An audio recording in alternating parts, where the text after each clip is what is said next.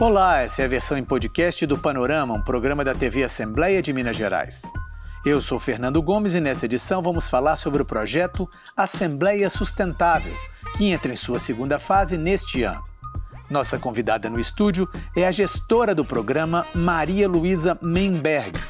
Também participa da conversa o diretor de Planejamento e Coordenação da Assembleia, Alaor Messias Marques Júnior. Vamos ouvir os principais trechos. Que, esse programa foi implantado e quais as principais metas lá em 2010, quando ele começou a funcionar aqui na Assembleia? Em 2010, quando o, Assembleia Sustentável foi implantado, ele tinha um viés ambiental muito forte. Né? A gente, a Assembleia ainda não fazia a coleta seletiva de lixos, né? Então, dos lixos recicláveis, né? E então, lá atrás, quando ele foi implementado, esse foi o grande apelo né, do, do uhum. projeto. Nós fizemos um mutirão lá no Edjal, é, com, é, levantando todo o lixo, o volume do lixo que a gente produzia, com o pessoal da, da limpeza, com o pessoal da, da Associação de, de, de, catadores, de catadores uhum. Exatamente. Então, foi assim, foi um grande mutirão, a gente foi ali é, percebendo o volume de lixo que a gente gerava e o potencial né, de, de reciclagem e todos os desdobramentos que, que isso implica. Nós conversamos com o diretor de Planejamento e Coordenação da Assembleia, Alaor Marques Júnior, que também falou so, justamente sobre os resultados dessa primeira etapa do programa Assembleia Sustentável. Vamos ver. O projeto Assembleia Sustentável, nessa primeira etapa, ele teve é, foco em ações de economia de água, energia, gestão de resíduos, é, a coleta seletiva, né, que foi implantada desde aquela época, é, economia de papel, uso de plástico, ou seja, todos esses aspectos que compõem aí esse cuidado das, das organizações com, com questões ambientais. Tivemos ótimos resultados, né, a gente conseguiu avançar bem né, em diversos aspectos. Por exemplo, né, na parte de energia, a Assembleia hoje é uma instituição que tem uma, usina fotovoltaica né, já em funcionamento. É, tivemos é, é, ações importantes, por exemplo, né, a própria coleta seletiva, né, que foi implantada desde esse período na casa, com o recolhimento do lixo pela Associação de Catadores.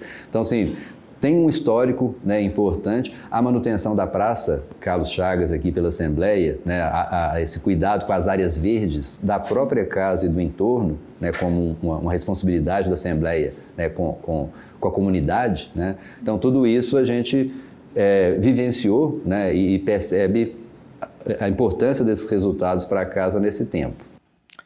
Como é que foi a, a colaboração da, das pessoas, dos funcionários? Você avalia como que eles entraram na onda desse Assembleia Sustentável? A colaboração foi boa de todas as partes? Sim, é, é, eu percebo assim uma, a, o servidor, o público né, da Assembleia uhum. muito engajado e principalmente agora né, na, na, na, revitalização aí no relançamento da, da do projeto, uhum. nós tivemos uma palestra inaugural, pra, trouxemos o Vicente lá de Brasília, que é da Ecocâmara, ela teve a, a as inscrições esgotadas uhum. logo que elas foram abertas, né? A gente vê que é um tema que as pessoas se interessam, se envolvem cada vez vez mais, né? E, e a gente percebe aí um, um, engajamento muito grande e isso me traz muito ânimo aí para a gente seguir. Para essa segunda etapa, sim, né? Sim, sim, que a gente uhum. tem muitos projetos aí em, em mente. Você acha que isso tudo faz com que a sociedade como um todo perceba essas mudanças? Quer dizer, o público interno a gente né, a gente está chegando à conclusão que percebe e que apoia. Agora, e o público externo? Já é possível quem está de fora perceber essas mudanças da Assembleia? Olha, é, eu acredito que sim né, é, os próprios contratos que a gente vem celebrando, né, as ações que a gente está propondo aí para os próximos dois anos, né, para esse próximo biênio lá no, no, Comitê de Sustentabilidade, elas abrangem o, o público, o entorno direto, né, é, os visitantes da Assembleia. Então, eu acho, eu acho que sim. O diretor de Planejamento e Coordenação falou também sobre ações concretas que já existem e também das que vão ser implantadas pelo programa Assembleia Sustentável em relação à responsabilidade social. Vamos ver só. A Aspron, que mantém aqui né, adolescentes trabalhadores, é uma parceira antiga da Assembleia, né, que é uma ação social importantíssima né, que a gente faz. O cuidado com é, a tradução dos nossos conteúdos e que agora a gente vai ampliar também em relação a, a, a, Libras, né, como uma forma de atender aí os públicos com deficiência. Então, assim, várias formas que a casa está consolidando né, e, e, sedimentando num grande programa também de responsabilidade social nesse novo contexto. A ideia é que agora também, por meio de uma parceria com a PAI, a gente consiga inserir pessoas com deficiência nos quadros de trabalho da Assembleia. Então é um projeto que vai começar, né, a gente pretende começar logo, né, e que, mas que traduz também essa preocupação da casa de estar atenta aí com, com essas questões de, por exemplo, né, de inserção de pessoas com deficiência no mercado de trabalho.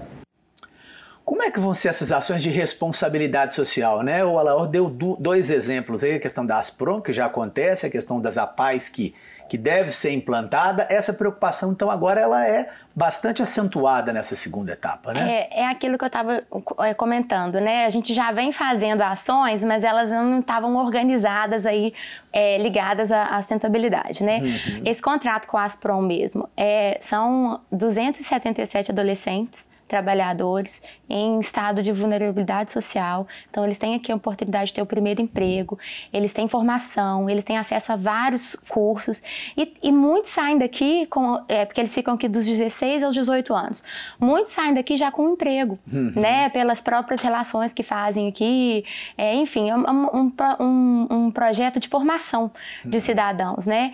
É, o, existe já um, um projeto embrionário aí de Libras. Algumas das reuniões são feitas já essa transmissão, né, com a linguagem dos sinais, é, mas nós temos aí para os próximos anos a ampliação desse, desse contrato aí para que a gente possa atender outros programas com, com o Libras. Uhum. E aí essa parceria que o diretor anunciou, né, que vem para o próximo biênio aí, com a PAI, uhum. é, de inserir os, os as pessoas com deficiência né, no, no trabalho da Assembleia. Eita, a gente está caminhando para o finalzinho da entrevista. Você tá. quer acrescentar alguma coisinha, alguma coisa que a gente não tratou, alguma coisa que você gostaria de deixar aí de recado nesse finalzinho? É, bom, eu queria dizer assim que desde 2010 esse tema existe, né, na, é tratado na Assembleia, mas agora ele ganha uma, um, uma, uma nova cara, né, e uma nova relevância até pela ampliação desses conceitos, e é um tema que veio para ficar. Esse foi o podcast do Panorama, um programa da TV Assembleia de Minas Gerais. Você pode assistir a versão completa dessa entrevista no portal da Assembleia, almg.gov.br/tv. Apresentação Fernando Gomes. Produção Eneida da Costa. Edição Leonora Malar e edição de áudio Jean Miranda.